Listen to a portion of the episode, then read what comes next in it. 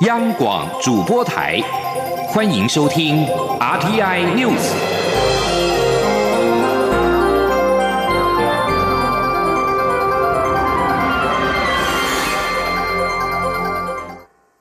各位好，我是主播王玉伟，欢迎收听这节央广主播台提供给您的 RTI News 新闻。首先带您关注 COVID-19 国际疫情的动态。南韩上午通报新增三百七十六起 COVID-19 武汉肺炎确诊病例，使得全国感染的人数增加到了三千五百二十六人，是中国以外最多的国家。新增病例当中，近九成在大邱市以及邻近的庆尚北道。不过，南韩官员表示，他们并没有考虑像武汉封城一样对大邱进行全程隔离。自从意大利和伊朗疫情爆发之后，有不少国家陆续出现首例。南美的厄瓜多、欧洲的卢森堡以及北欧的爱尔兰，在二十九号都出现了首例确诊。而美国则是在二十九号出现了首例境内死亡病例，是华盛顿州一名五十多岁的男男性。另外，当地还有两起长照中心的病例，院内五十二人接连出现症状，病例数可能进一步攀升。华盛顿州州长因斯利已经宣布该州进入紧急状态。澳洲境内出现首起武汉肺炎死亡病例，死者是七十八岁的老翁，之前是钻石公主号的游轮乘客，在搭包机回国之后，今天在博斯一间医院过世。英国接连三天有新增病例，到二十九号为止已经累计二十三人，但当中有一人近期未曾出国，使得英国可能出现第一起的境内感染病例。二月二十九号，中国三十一个省份当中新增确诊病例五百七十三例，其中湖北占了五百七十例，湖北以外地区仅新增了三例。近日新增病例数都在低点徘徊。而在国内的疫情方面，国内确诊武汉肺炎的第三十四起案例，进一步带出了出现了院内感染的情况，引发社会关注。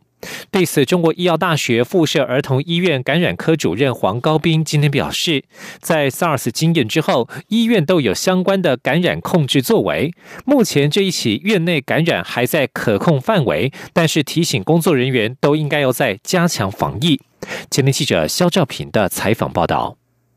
国内医疗院所的一名清洁工与三名医护人员遭到 COVID-19 武汉肺炎感染。这起院内感染事件引起社会关注，担心可能重演2003年 SARS 期间和平医院的封院事件。对此，中区防疫指挥官、中国医药大学附设儿童医院感染科主任黄高斌一号受访表示，当年和平医院会封院的原因之一，就是清洁人员有跨区工作的情况。而前车之鉴下，现在都已经要求清洁人员限定工作区域，所以尽管第三十四案有院内传播情况，但还是在可控范围之内。他说，在上次的经验以后，目前来讲就是呃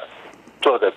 还是呃有朝这方面去加强了哈，就是一定先跟他们先跟他们做之前教育。第二个就是说，在目前来讲，几乎都会把他们的工作的地点哈限制在同同一个地方。由于当年和平医院院内感染最开始也是从清洁人员开始，两起案件是否有共通点，也成为工位讨论议题。黄高斌认为，虽然医院都有对清洁人员定期排课卫教，但可能因为工作时间压。压力下，清洁人员往往就疏忽了口罩以及使用乳胶手套的标准程序。他提醒，在有流行疾病期间，更应注意这些基本防护动作。他说：“可是这一波一下子就爆了四个出来，那这个就是呃，医院里面哈，就是理论上来讲，还是工作人员哈，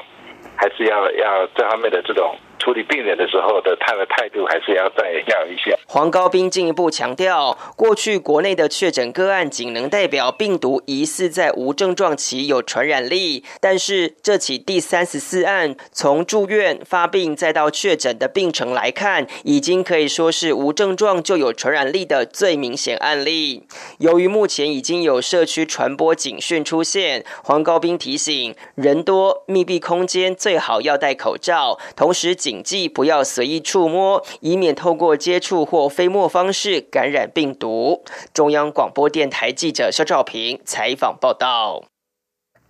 而对于现在疫情延烧，成人口罩的供应仍然吃紧。根据食药署的最新实测，布制的口罩可以有效阻挡飞沫，通勤族可以使用。将制作影片提供民众参考。不过，如果是要到医院，仍然建议使用外科医用口罩，以确保防护效果。吉林央广记者江昭伦的采访报道。武汉肺炎疫情让医用口罩一罩难求。虽然目前市面上贩售的布口罩依法不可宣称有过滤细菌效果，但因应民众防疫需求，食药署日前针对布口罩防疫效果展开测试研究。测试结果发现，含有不织布、活性炭或是可防 PM 二点五材质的布口罩，细菌过滤率可达百分之八十以上，且水洗五次后，过滤效果依旧相当不错。食药署署长吴秀梅说。呃，有关布口罩的部分，其实我们已经有做了一些相关的测试。那对于阻挡飞沫的部分，只要是这个布口罩它中间的那一层有一些不织布，有相关的呃一些，就是有另外的一些那个适当的一个材质，我们觉得效果都非常的好。那我们最近应该也会制作相关的一个宣传片，让社会大众了解。吴秀梅表示，民众若买不到医用口罩，搭乘大众交通工具时可改用布口罩代替。不过，如要前往医院，还是应该戴医用口罩，确保防护效果。中国面台记者赵伦台北采访报道。俗称武汉肺炎的 COVID-19 疫情蔓延，而外交部根据最新的疫情发展，持续滚动调整各国的旅游警示。截至今天三月一号上午为止，因为武汉肺炎疫情而被调整至橙色旅游警示以上的国家，先后已经有韩国、意大利、日本、牙买加。若是橙色旅游警示，民众必须要避免非必要的旅行；而红色旅游警示，则是呼吁民众不宜前往，也应该尽速离境。外交部在二月二十五号调升韩国全境旅游警示为橙色，韩国大邱广域市以及庆尚北道清道郡为红色之后，接着在二月二十七号将意大利全境的旅游警示提升为红色，二十八号则是将日本旅游警示灯号提升为黄色，北海道旅游警示灯号为橙色。日本被我机关署的国际旅游疫情建议列为第二级警示，同属第二级的还有新加坡。不过，外交部对于新加坡的旅游警示目前仍维持在灰色。台湾民众常去的泰国旅游警示目前是黄色。不过，日前传出泰国政府要求我国人入境之后将被隔离十四天的说法，外交部已经澄清这是一个假讯息。泰国政府是针对该国国民，而非台湾人。而另外一方面，除了上述韩国、意大利、日本以外，旅游警示灯号因为武汉肺炎疫情而被调整至橙色以上的国家，最新的一个是牙买加。外交部表示，牙买加政府为了加强防堵疫情，已经宣布禁止中港澳、意大利、韩国、伊朗、新加坡、台湾等国籍人士入境，所以建议国人应避免前往，以免发生无法入境的情况。外交部的旅游警示灯号分为四个等级，灰色代表提醒注意，黄色是特别注意旅游安全并检讨应否前往，橙色也就是避免非必要的旅行，红色则是不宜前往，宜尽速离境。继续关注的是财经消息。交通部民航局从今天起到三九月三十号开放无人机免费注册。从十月份开始，每一架无人机注册将收取规费新台币五十元。民航法在去年修正，增订了无人机专章，将在三月三十一号上路。而根据民航局公布的遥控无人机管理规则，自然人所持有的最大起飞重量两百五十公克以上的无人机就必须注册。政府机关、学校或法人所有的遥控无人机，不分重量，一律都要注册。民航局公布遥控无人机。讯管理系统网址，除了提供无人机注册之外，也可以提供合法操作空域法规以及相关业务。民航局表示，遥控无人机所有人只需要在第一次活动之前，于管理资讯系统上完成注册程序，并且将注册号码标明在遥控无人机上，就符合规定。而根据管理规则内容指出，无人机注册应填写真实的个人资料，如有填写不实或伪造等行为，可能构成伪造文书以及使公务人员登载不实罪，可处三到五年以下不等的有期徒刑、拘役或罚金等等，并且属于公诉罪。继续关心国际消息。法新社报道，美国前副总统拜登在二十九号赢得了南卡罗来纳州初选，从民主党总统候选人提名战的颓势当中重振气势。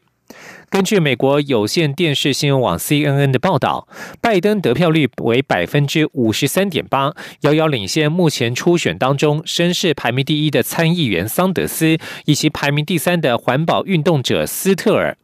至于曾经在印第安纳州南本德市市长的布塔朱吉以及参议员华伦，则是各有百分之七点七以及百分之六点一的支持率。南下拿下南卡，被认为是拜登希望挑战桑德斯获得民主党提名，以便在十一月大选对决共和党候选人川普，是至关重要的一战。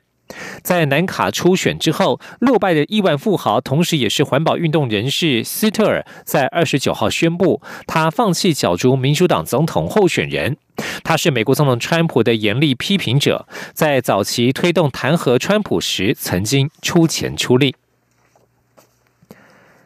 根据日本媒体报道。日本政府相关人士透露，原定中国国家主席习近平将以国宾身份在四月上旬访问日本。日本与中国政府已经在商议延期事宜，主因是双方国内武汉肺炎疫情延烧，访问的时间点则可能落在秋天以后。日本读卖新闻报道，根据不止一名日本政府相关人士透露，日本与中国政府原本。针对原定习近平四月上旬以国宾身份访日仪式，已经开始商议延期。日本首相安倍晋三二月二十九号在记者会上谈到此事时说：“现阶段虽然没有要变更原定的期程，但是有必要达成充分成果的角度来看，日中双方会持续进行紧密的意见沟通。”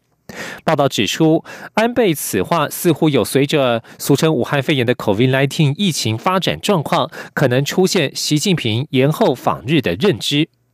日本政府相关人士表示，日本方面已经向中国方面探寻习近平延后访问日本的可能性，而日本政府高层官员也表达了习近平四月份不会访日这样的理解。日中双方本来是以习近平在四月六号到十号之间访问日本进行规划，一旦确定延后，日本政府高层官员表示，时间点落在东京奥运结束之后的秋天以后较为可能。不满欧洲国家让土耳其单独因应新一波的叙利亚难民危机，安卡拉当局二十八号开放边界，让难民有机会前往欧洲。土耳其内政部长索鲁二十九号晚间表示，从西部艾迪尼省离开土耳其境内的移民已经达到了三万六千七百七十六人。艾迪尼省毗邻希腊和保加利亚。三十四名土耳其军队在二十七号命丧叙利亚政府军空袭，这是土耳其自二零一六年介入叙利亚冲突以来牺牲最为惨烈的单一事件。土耳其总统埃尔段二十九号表示，伊德利布省近四百万难民最近朝着土叙边界前进，其中一百五十万人已经抵达了南部边界，等待跨境。